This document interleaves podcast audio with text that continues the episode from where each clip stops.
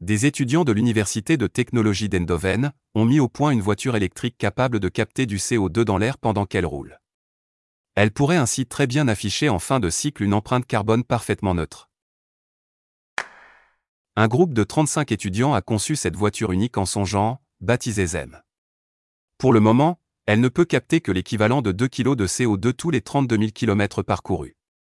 Cela signifie que 10 voitures pourraient stocker autant de dioxyde de carbone qu'un arbre de taille moyenne. L'objectif est bien évidemment d'améliorer ce système afin de le rendre plus performant et permettre de capturer davantage de dioxyde de carbone. À très grande échelle, c'est-à-dire intégré dans toutes les nouvelles voitures, ce système pourrait représenter un gain assez considérable, le but ultime étant de rendre le véhicule totalement neutre en carbone pour l'ensemble de son cycle de vie. Capturer du CO2 est en effet un moyen de compenser les émissions constatées lors de la production et du recyclage du véhicule. Tout cela est rendu possible par un filtre qui stocke du CO2 avant de l'éliminer. Une fois plein, il pourra être vidé facilement à une station de recharge, sachant que cette voiture peut actuellement parcourir près de 320 km avant que le filtre ne soit rempli.